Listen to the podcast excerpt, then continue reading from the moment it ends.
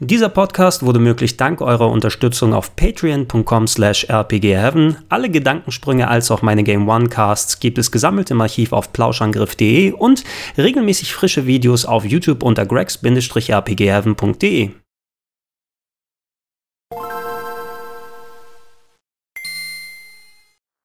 Schönen guten Tag und herzlich willkommen zu Gregor Tested Killer 7 für den PC.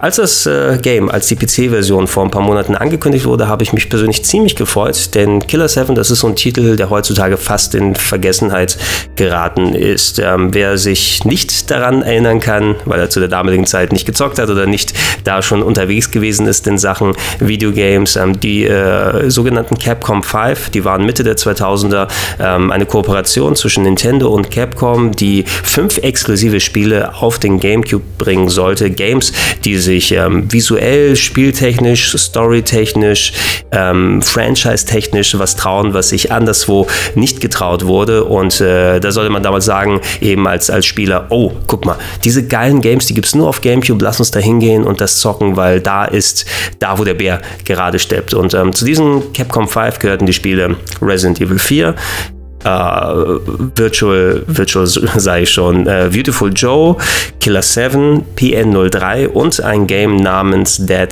Phoenix. Ähm, das war ein Flugshooter Marke Panzer Lagoon, der leider nicht rausgekommen ist. Die anderen vier Spiele sind aber erschienen, waren aber, obwohl sie eigentlich einen großen Teil davon eingelöst haben, was Capcom damit machen wollte. Es waren eigenständige Spiele, sie waren teilweise auch qualitativ sehr, sehr hochwertig und äh, haben entsprechend auch dafür gesorgt, dass einige Leute äh, sich Gamecubes geholt haben, aber es war nicht genug, ne, um den Erfolg der Spiele zu garantieren. Und die wurden dann, wohl, wo das äh, Abkommen nicht mehr äh, dann gegolten hatte, portiert. Ne? Also fast alle Spiele mit Ausnahme von P03, was ich bestimmt anderswo mal ähm, im Detail noch mal ein bisschen ausführen werde, weil da gibt es auch einiges Interessantes dazu erzählen. Die sind umgesetzt worden. Sowohl Resident Evil 4 hat etliche Ports bekommen, als auch Beautiful Joe. Das haben wir später auf der PS2 gesehen. Und auch Killer 7 eben. Das ist auch in einer PS2-Version rausgekommen äh, nach dem GameCube-Original. Und das war auch die erste Version, die ich gespielt habe auf der PS2. Das ist irgendwann so ein paar Jahre nach dem Release, äh, hat quasi die Grabbelkisten hier in den äh, deutschen Kaufhäusern vollgestopft Ne? Und da konnte man fast nicht dran vorbeigehen, ohne eine Version mitzunehmen.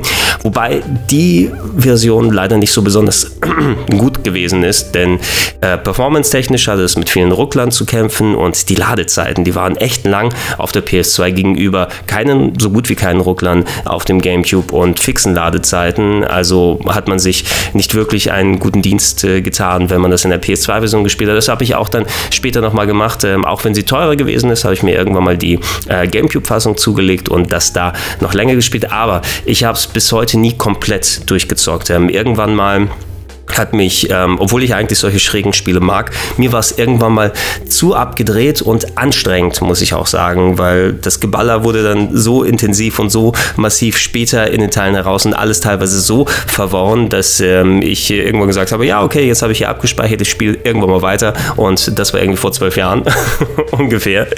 Aber die Gelegenheit jetzt, dadurch, dass eine PC-Version draußen ist und ich nicht mehr den GameCube rauskramen muss und nicht mehr mit den, ja, so den Eigenheiten Eigenheiten der alten Plattform zu kämpfen habe, mit einem Controller, mit dem ich heutzutage nicht mehr so supi zurechtkomme und äh, der Möglichkeit jetzt bei der PC-Version, da werde ich gleich darauf eingehen, noch andere Steuerungsoptionen zu haben.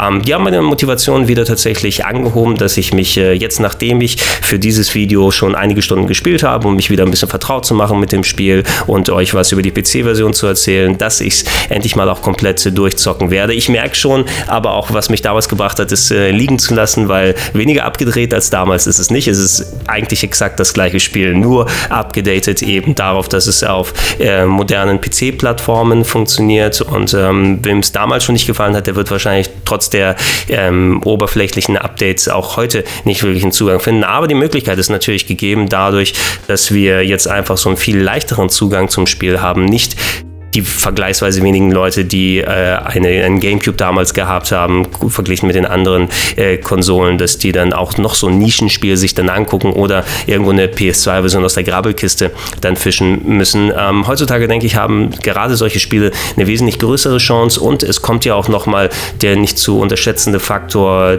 ähm, ja, der, der äh, Videogame-Fan-Marktschreier, nennen wir sie mal, nochmal dazu, ne? weil Killer 7 war immer so ein Spiel, ähm, das haben nicht viele gespielt, aber die, die es gespielt haben, ne, das hat bei vielen von denen doch einen ziemlich großen Eindruck hinterlassen. Ich kann mich ähm, an, an viele Gespräche in der Game One-Redaktion erinnern und das ist eben auch ein spezielleres Umfeld, ja, wo viele Leute sind, die gerade solche Titel gezockt haben, aber da hatte Killer 7 immer so einen besonderen Platz äh, eingenommen und ähm, ja, Ihr werdet wahrscheinlich in den nächsten Wochen und Monaten häufiger mal vom Titel hören, gerade aus der Klientel, die wirklich auch damals gesagt hat, hey, das ist was Interessantes und jetzt, wenn es draußen ist, probiert es mal aus.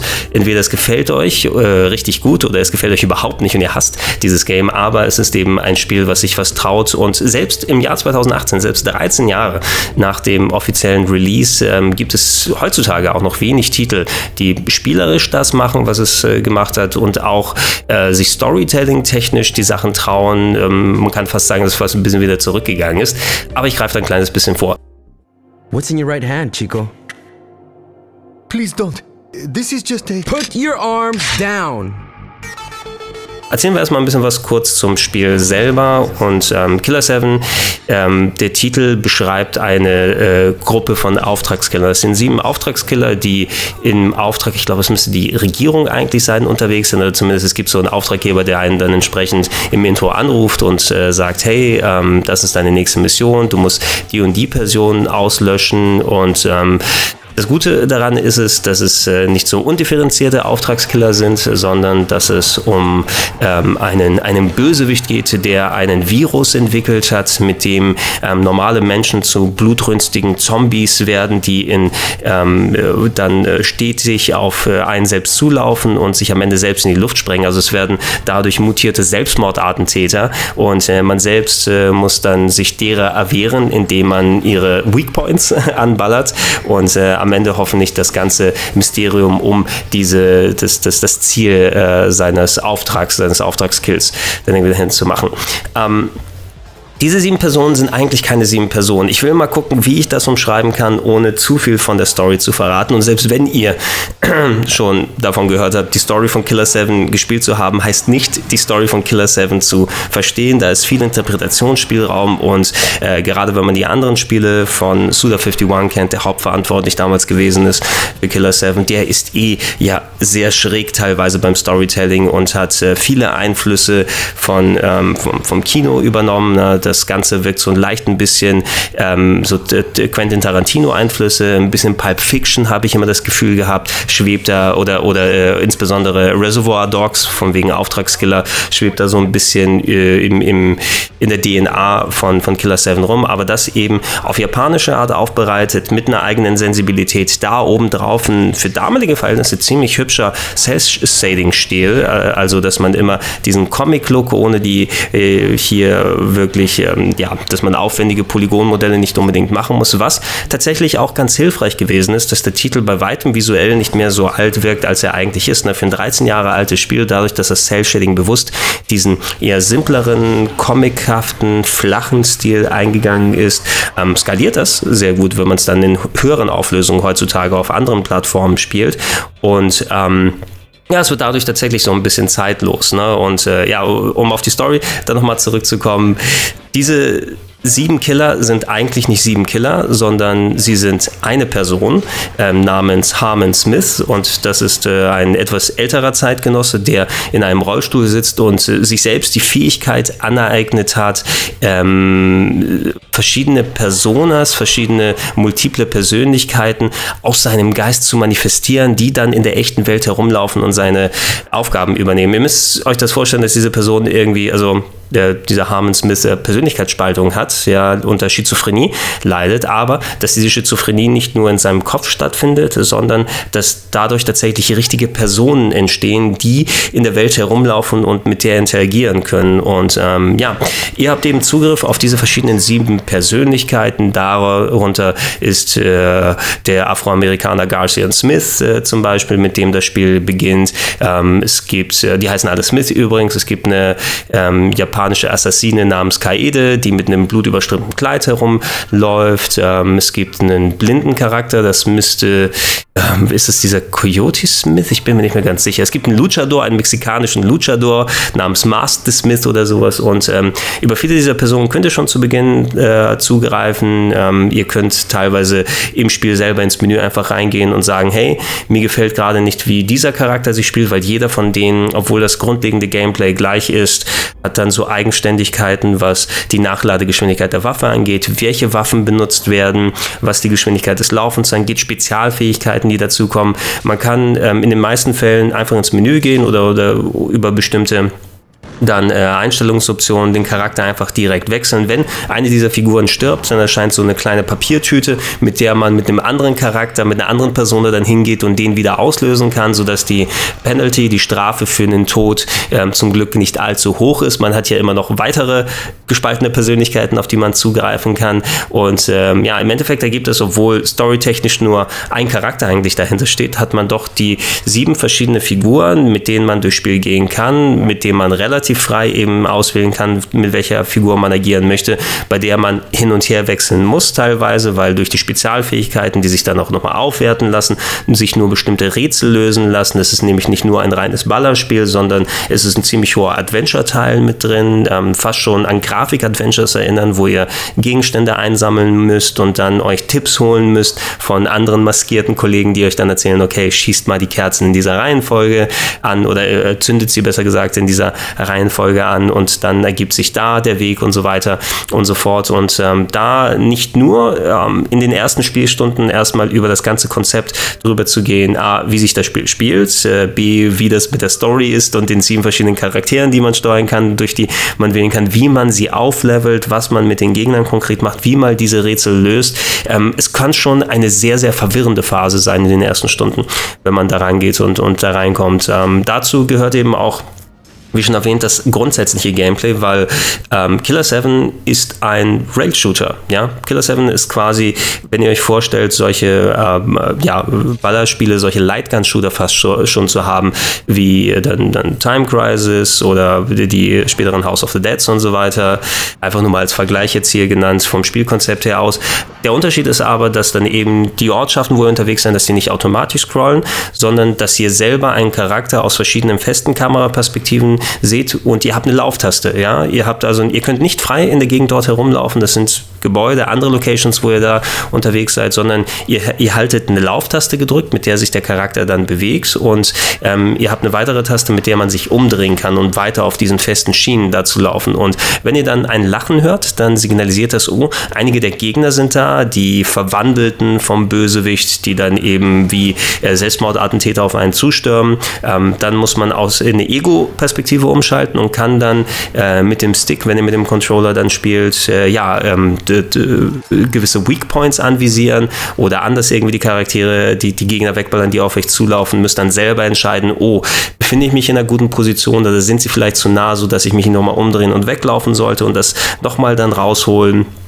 Also wie eine erweiterte Fassung von dem Lightgun-Shooter, ähm, der mehr Kontrolle eben in die äh, Hände äh, des Spielers bringt und da eben noch ein dickes, fettes Adventure-Element draufgetan mit verschiedenen Absagen, mit Wegen, die geöffnet werden, mit eben Rätseln, die gelöst werden und Items, die mitgenommen werden. Und äh, da sage ich auch ganz ehrlich, obwohl ich es damals schon gespielt habe, ich habe jetzt auch gerade jetzt wieder Probleme gehabt, erstmal da reinzukommen, vor allem wegen den verschiedenen Steuerungsoptionen, ähm, wo ich häufiger mal, okay, warte mal, ich wollte eigentlich jetzt in die Ego-Perspektive schalten, um die Gegner anzuvisieren, aber ich habe stattdessen wieder mal die Taste gedrückt, mit der sich der Charakter umdreht und ihr könnt auch nicht selber um Kurven herumlaufen, sondern es kommt Point-and-Click-Style dann, wenn ihr gewisse Knotenpunkte erreicht habt. Oh, willst du nach vorne gehen oder nach rechts oder willst du mit dem Charakter sprechen, der da ist? Durch die wechselnden Kameraperspektiven, mal folgt die Kamera dem Charakter, wenn ihr herumläuft, mal ist es so Resident Evil-Style, dass ihr durch feste Kameraperspektiven durchgeht.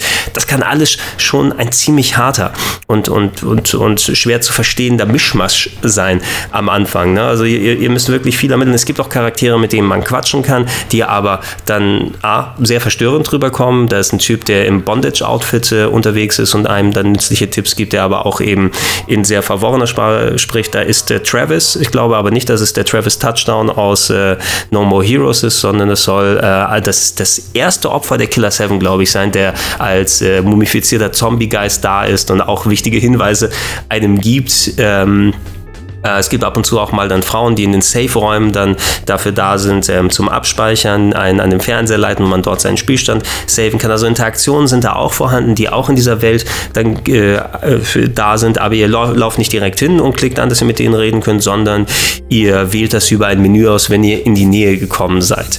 Und ähm, was mich damals eben dazu verleitet hat, dass ich es letzten Endes nicht weitergespielt habe, war eben, dass so, wenn du einmal reingekommen bist, dann entsteht zwar ein einigermaßen fixes Gameplay, wenn du weißt, okay, ich äh, kenne mich mit den Charakteren aus, die ich habe. Ihr könnt natürlich dann auch, ähm, was, die, was die Gegner äh, angeht, äh, die eigenen Charaktere sind upgradebar, um Fähigkeiten und Geschwindigkeit und Widerstandsfähigkeit und so weiter freizuschalten. Das müsst ihr euch aber auch natürlich erstmal alles drauf schaffen und sehen, wie das funktioniert. Denn wenn ihr Gegner killt, dann sammelt ihr verschiedene Arten von Blut ein, die hier teilweise ähm, entweder als Experience gelten oder dafür eingesetzt werden können, eure Schüsse zu verstärken, um bestimmte Gegner da wegzuhauen. Die könnt ihr in den Safe-Räumen dann investieren und sagen, okay, ich lasse das, das, das dicke Blut mir abzapfen, was eigentlich Experience sind. Und die wandern dann in das Upgraden von bestimmten Charakteren ein, um da die Fähigkeiten freizuschalten ja, das, was ich jetzt hier auch wieder gemerkt habe beim Zocken, ist es eben, okay, ich komme da einigermaßen rein, wenn du dann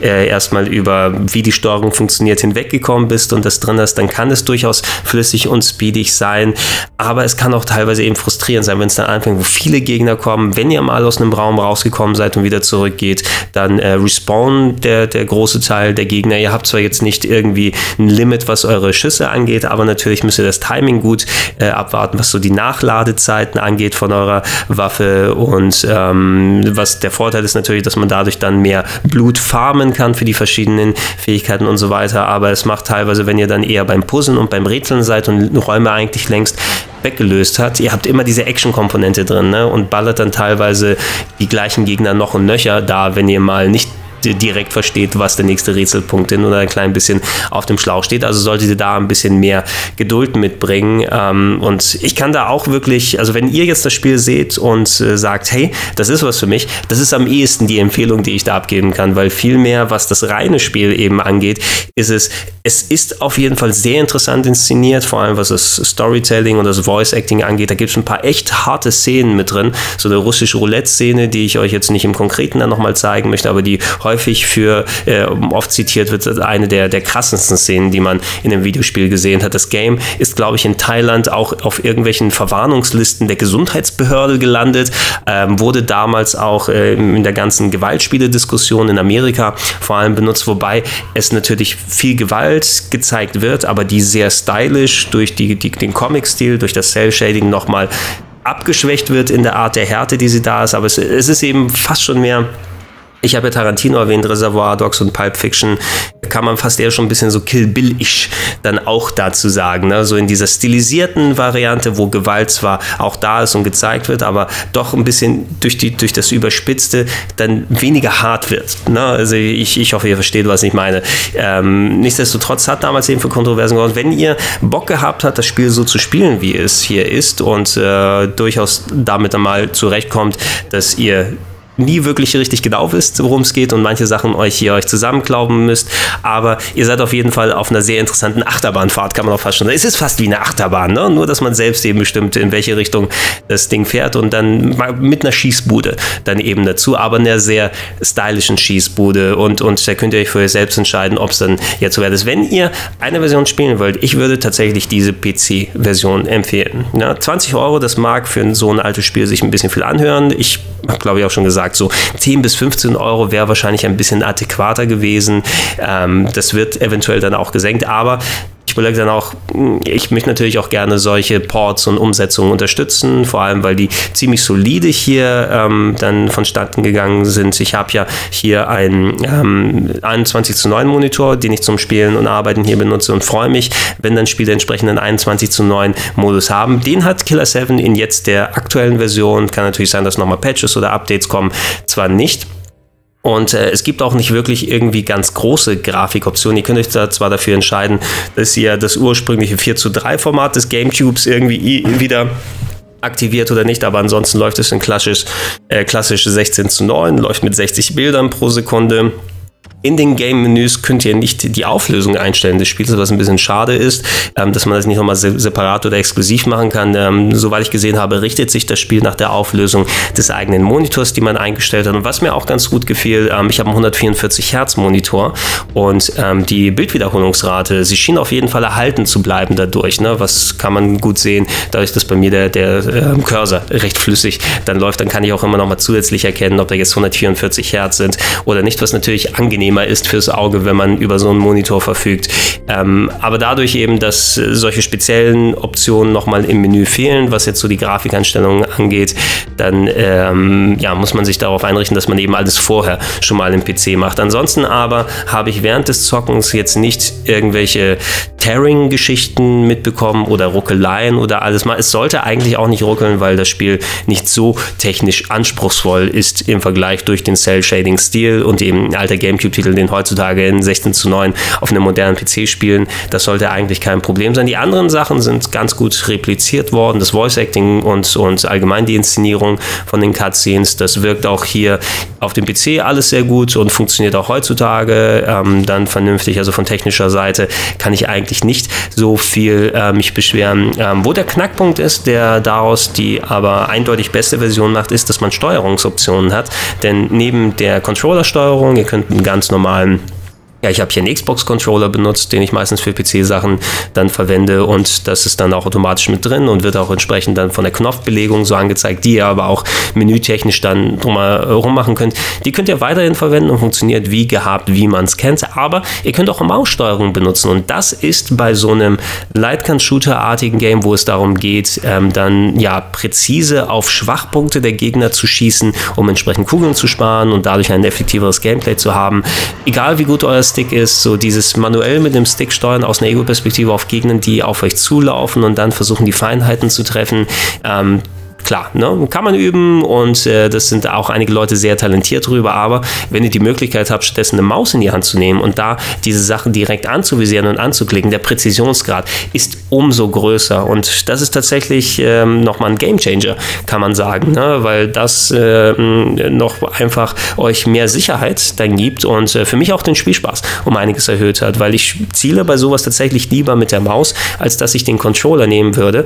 Ihr könnt auch beides verwenden, übrigens, ja, wenn ihr an die Maus greift, dann schaltet das Spiel auf Maus und Tastatur, mit denen ihr herumlaufen könnt. Wenn ihr zum Controller greift, ohne dass ihr es vorher im Menü umstellen müsst, dann könnt ihr mit dem Controller spielen und so mal sagen, ich zock's mal so und so. Aber die Optionen sind vorhanden. Also ihr werdet es ganz normal am Fernseher spielen können, als auch am PC mit Maus und Tastatur. Und das ist tatsächlich so fast schon das, das, das Killer-Argument, kann man sagen, das Killer 7-Argument, diese Variante zu spielen, weil die äh, Maussteuerung um einiges der Controllersteuerung bei so einer Art von Spiel auf jeden Fall überlegen ist.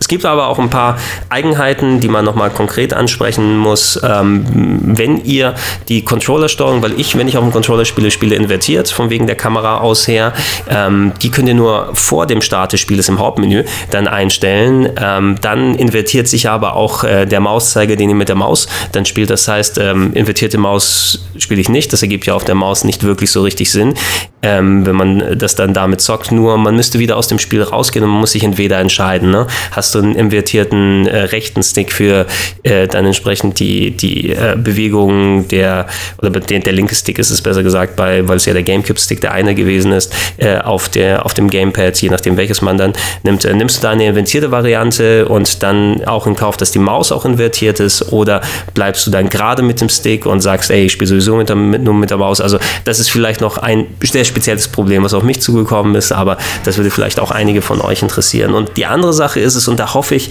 dass da nochmal ein Patch kommt, weil das so enorm für mich dann verwirrend gewesen ist, selbst wenn ihr die Maus benutzt, ähm, die eingeblendeten äh, Button-Eingaben, ne? drücke Taste X äh, für das hier, drücke Taste A für diese Aktion und so weiter. Ihr müsst natürlich die Tutorials durchgehen am Anfang, damit ihr überhaupt wisst, wie dieses Spiel funktioniert, wie es abläuft. Und die werden leider nicht auf die Mauskontrollen umgesetzt. Ihr könnt das, wie gesagt, vorher alles in einem Dropdown-Menü händisch einstellen, jede einzelne Option. Und die sind auch sinnig auf Maus und Tastatur gelegt. Äh, welche Taste benutzt man zum Anvisieren? Was ist für die Ego-Perspektive zum Ballern? Mit welcher kann ich meine Blutfiolen aufpowern, um dann äh, stärkere Schüsse abzugeben. Das ist alles sinnig auf WASD plus Maus und die Mausknöpfe und Mausrad und so weiter dann draufgelegt. Aber eben, ähm, es wird einem nicht beigebracht direkt, weil da stattdessen, äh, da steht nicht drücke die linke Maustaste zum Schießen, sondern drücke A.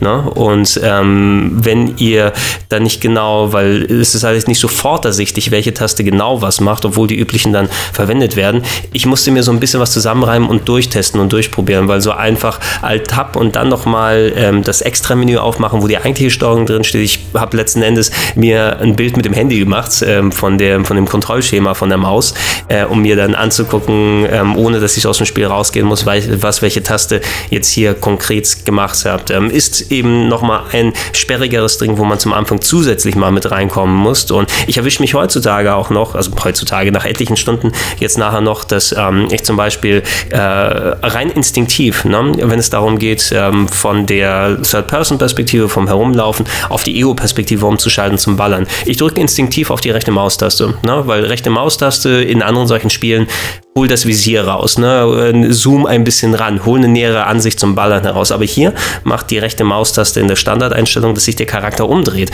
Und schon habe ich dadurch einen Zeitnachteil, weil jetzt habe ich mich einmal umgedreht und die Gegner sind währenddessen in Echtzeit auf mich zugelaufen. Eigentlich muss ich aus dem Raum wieder rausgehen und zurück und da alles nochmal von vorne versuchen, weil ich sonst zu wenig Zeit hätte, um die Gegner wegzuballern. Das ähm, standardmäßige, ähm, das, was ich mit der rechten Maustaste erreichen will, dass ich aus die, in die Ego-Perspektive zum Ballern gehe, ist auf der Leertaste hier mit drauf. Und ähm, ja, es passiert mir immer noch, ne? nach einigen Stunden selbst. Okay, jetzt anvisieren, jetzt habe ich mich wieder umgedreht. Mensch, ich Vollidiot. Also ähm, das kommt auf jeden Fall als Faktor nochmal dazu. So gut die Maussteuerung hier ist und wesentlich sinnvoller ist, um das Spiel zu spielen und bestimmt auch euch zuträglich ist, ähm, in der Spielbarkeit, ähm, solltet ihr euch genug Zeit nehmen und wirklich euch das mal reinzuhämmern, wie es funktioniert und dass das parallel stattfinden muss zum zur Honeymoon-Phase mit dem Spiel, wo man sich sozusagen erstmal, ah, man ist begeistert, ne, dass es so doch eigenständig und so ist, aber man ist auch megamäßig verwirrt, eben wie das Konzept funktioniert, wo die Story drauf hin will, wie die Rätsel funktionieren, was mit der Story nochmal ist. Ähm, es, es, kann sehr frustrierend eben zu, zu Beginn sein, wenn ihr es gewöhnt seid, frei in solchen Gegenden herumzulaufen, stattdessen dieses Schienending hat, was, was eigentlich sein sollte, was die Entwickler damals gesagt haben, Suda51, der das Skript übrigens zusammen mit Shinji Mikami geschrieben hat, also dem Resident Evil Erfinder, der mittlerweile mittlerweile ja Evil Within und andere Sachen gemacht hat. Die haben gemeinsam so das Spiel konzipiert, was so das Storytelling und alles angeht. Ähm, die wollten eigentlich ähm, das Gameplay sehr simpel dann machen. Ne? Da, da, da, standen zuerst eben Storytelling und Charaktere und alles drumherum und das Gameplay war so das, das Letzte, was man so auf den letzten Drücker nochmal bei dem Spiel zusammengepackt hat. Und ähm, das merkt man in der Hinsicht, weil es eben sehr simpel ist, was man da macht. Ne? Vergleichsweise simpel. Es ist das Drumherum ist verworren, aber es eigentlich ist es, ihr hört was, da wird gelacht, also Ego-Perspektive und äh, auf die Weak Points ballern. Ne? Und das mitnehmen. Ähm, das eigentliche Gameplay ist simpel, aber dadurch, dass eben dieses Schienenmodell, was einen nicht die Freiheit gibt, selber normal herumzulaufen, ich finde es verwirrender fast schon. Ne? Mit einer Taste zum Umdrehen, dass ich mehr das Gefühl habe, ich steuere Autos statt Charaktere, die da herumlaufen. Das, das verwirrt mich dann, dann eben fast schon eher als dieses klassisch Gelernte und so weiter, was eigentlich eben der, das Gegenteil sein sollte, das für, für einfacheren Zugang sorgt und, und da müsst ihr drüber hinwegkommen. Eben, ich würde fast empfehlen, muss mal gucken, gibt es eine Demo oder gibt es keine Demo? schwierig bei solchen Titeln. Ne? Also bevor ihr 20 Euro ausgebt, vielleicht nehmt es mal so, bei Steam kann man ja, ähm, wenn ihr, ihr könnt ja bis zu zwei Stunden spielen und euch dann entscheiden, ob ihr einen Refund macht und sagt, okay, das Spiel ist nicht für mich und ich lasse das Geld dann wieder zurücküberweisen. Das ist tatsächlich mal, wo man diese Funktion tatsächlich ausnutzen kann, ne? weil ihr müsst erstmal die erste Stunde tatsächlich damit verbringen, ähm, zu akklimatisieren, zu schauen, ist das Spiel für mich, bringt mir das was, ähm, komme ich mit der Steuerung zurecht und dann schauen, wenn dann tatsächlich das Spiel euch so gefangen hat, dass ihr sagt, hey, ich möchte gucken, was dran ist und was diese abgedrehten späteren Cutscenes sind, wo geht die Geschichte hin, was wird hier sich nochmal ausgedacht, fängt mich das richtig, dann ist es wahrscheinlich auch wirklich eure 20 Euro wert, wenn ihr die dann so ausgeben wollt. Und wenn es euch aber nicht packt und ihr sagt, oh, ich äh, scheitere an dem wirklich sehr verquerten Feeling von dem Game und wie die Steuerung zusammenkommt, dass da mir die, die Mauskontrollen nicht direkt angezeigt werden in den Tutorials, dann könnt ihr euch natürlich immer noch entscheiden, einen Refund zu machen. Ähm, wenn, ihr, wenn euer Interesse geweckt wurde, dann testet es zumindest aus. Das wäre meine Empfehlung von der Sache aus. Ähm, wenn ich es tatsächlich noch dieses Jahr dann durchspielen sollte und die Motivation ist gelegt, aber auch 8 Milliarden andere Spiele, die dann da sind, ähm, könnte ich mir tatsächlich überlegen, dass ich das eventuell auch dann, ähm, wenn es mich dann so packt und so viel Spaß bis zum Ende dann macht, auf die äh, Top-Jahresliste am Ende mit drauf tue, auch wenn es ein altes Spiel ist. Aber es wurde jetzt dann nochmal re-released. Ähm, wie es aber auch zu der damaligen Zeit war, ne? es braucht eine spezielle Art von Klientel, die das Spiel dann auch richtig, richtig geil findet. Und äh, du kannst auch nichts gegen die Leute sagen, die das Spiel absolut scheiße finden, weil es eben so ein sehr polarisierendes Game ist. Das war's. Ich hoffe, ihr habt äh, alle Informationen hier rausgenommen, die ihr braucht, um euch zu entscheiden, ob Killer 7 auf einem PC was für euch ist oder nicht. Äh, mehr Videos wie das hier und andere gibt es natürlich auf gregs-rpgheaven.de. Nicht zu vergessen, äh, Podcast-Form, das hier und andere Sachen auf plauschangriff.de oder in den ganzen Podcast-Feeds und XMLs und auf Soundcloud und so weiter noch ein Nöcher. Und natürlich, ähm, falls ihr es noch nicht macht, würde ich mich freuen, wenn ihr mich mit einem kleinen monatlichen Betrag auf patreon.com slash rpgheaven unterstützen würdet. Ich war der Gregor ich sage Tschüss.